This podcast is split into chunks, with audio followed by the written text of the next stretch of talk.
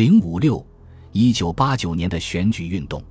法学教授阿纳托利·索布恰克在列宁格勒一个主要由工人阶级居住的选区获得了胜利。尽管他面临当地党的机构对他有组织的挑战，包括编织一些诸如生活作风败坏、酗酒、毒打妻子的恶毒谣言对他进行重伤，但他还是取得了选举的胜利。因为公众很快就识破了事情的真相，对这种谣言不屑一顾。像阿法纳西耶夫一样，索布恰克也是个身材高大、相貌英俊、看起来比他实际年龄五十二岁要年轻的学者。他是位依法治国的热情拥护者，要求对腐败现象严加惩处，成了人民代表大会和最高苏维埃中最为活跃的一名成员。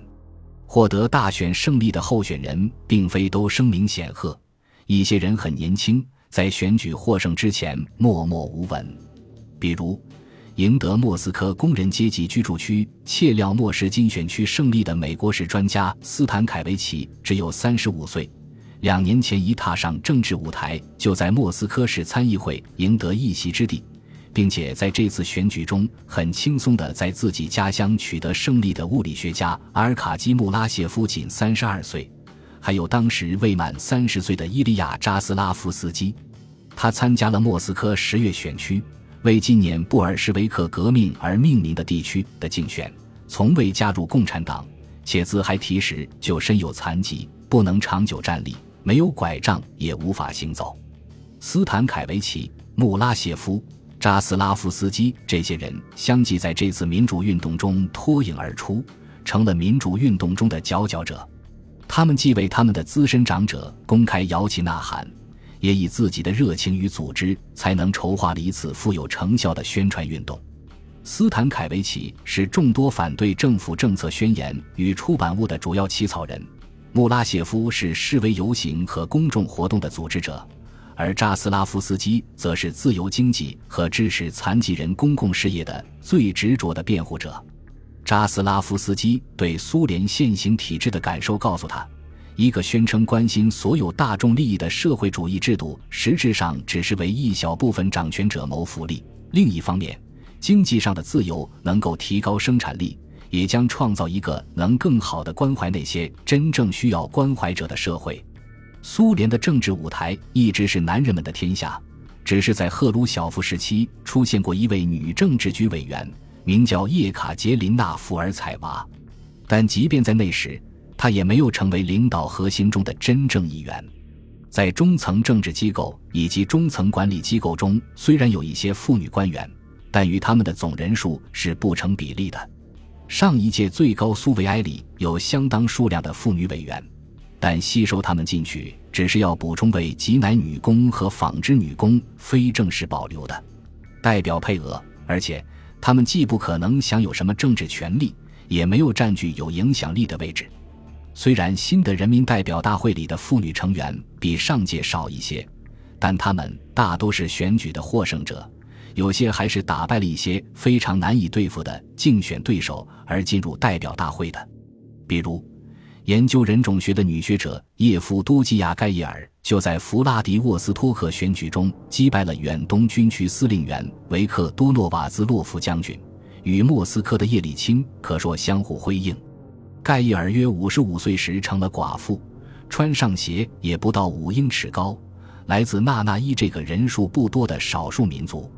他的胜利犹如一名阿留申部落或特林克特部落的妇女在阿拉斯加赢得了当地角逐美国参议员席位的胜利。所不同的是，他获得了好几百万选民的支持，而不是像在阿拉斯加那样只十万多张选票。随后，当共产党的一些坚定支持者向安德烈·萨哈罗夫发难时，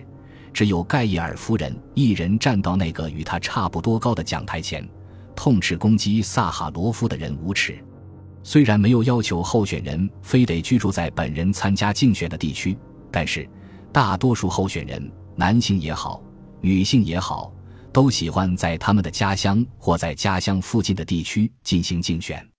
加利纳斯坦罗夫伊托娃这位在莫斯科工作、专攻民族问题的俄罗斯族历史学家却是个例外。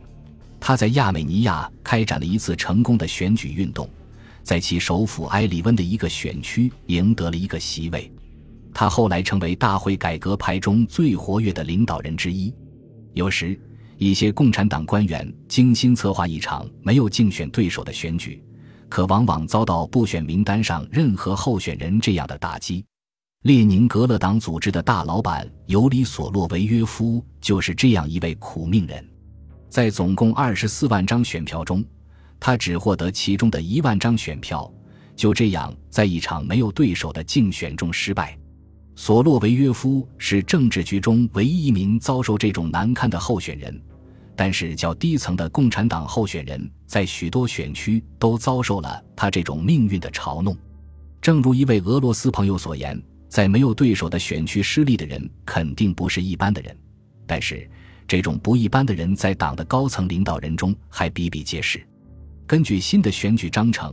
当一个选区出现三名或更多的候选人，并且没有一位候选人在选举中获得决定性多数的时候，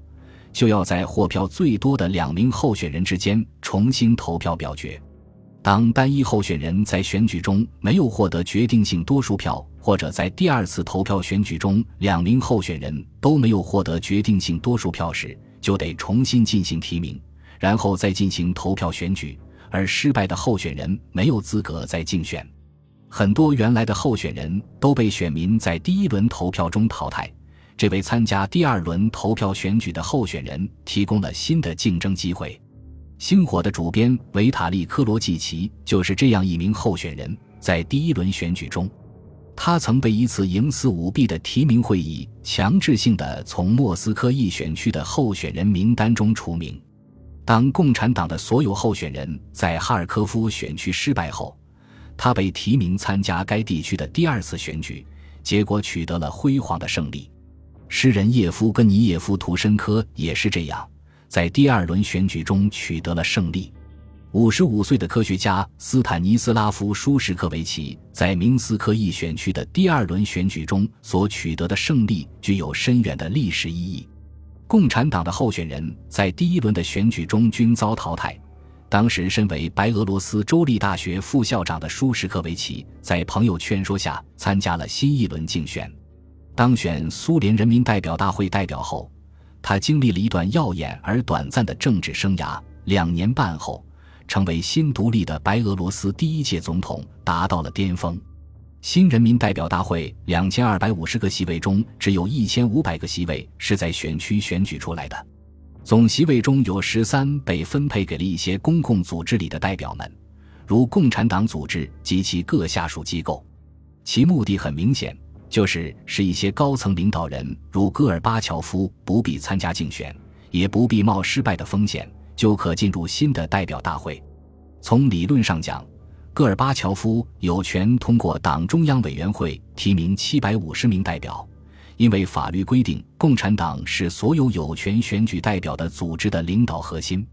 然而，这些组织有些已经摆脱了党的严格控制，其他还没有摆脱共产党控制的组织，也在选举运动的刺激下努力摆脱其束缚。苏联科学院的主席团试图沿用陈旧的方式选出代表，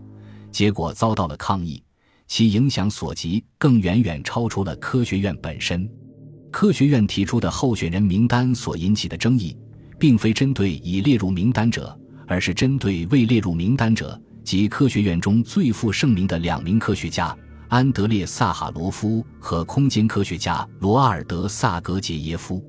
两人以拥护激进改革而闻名，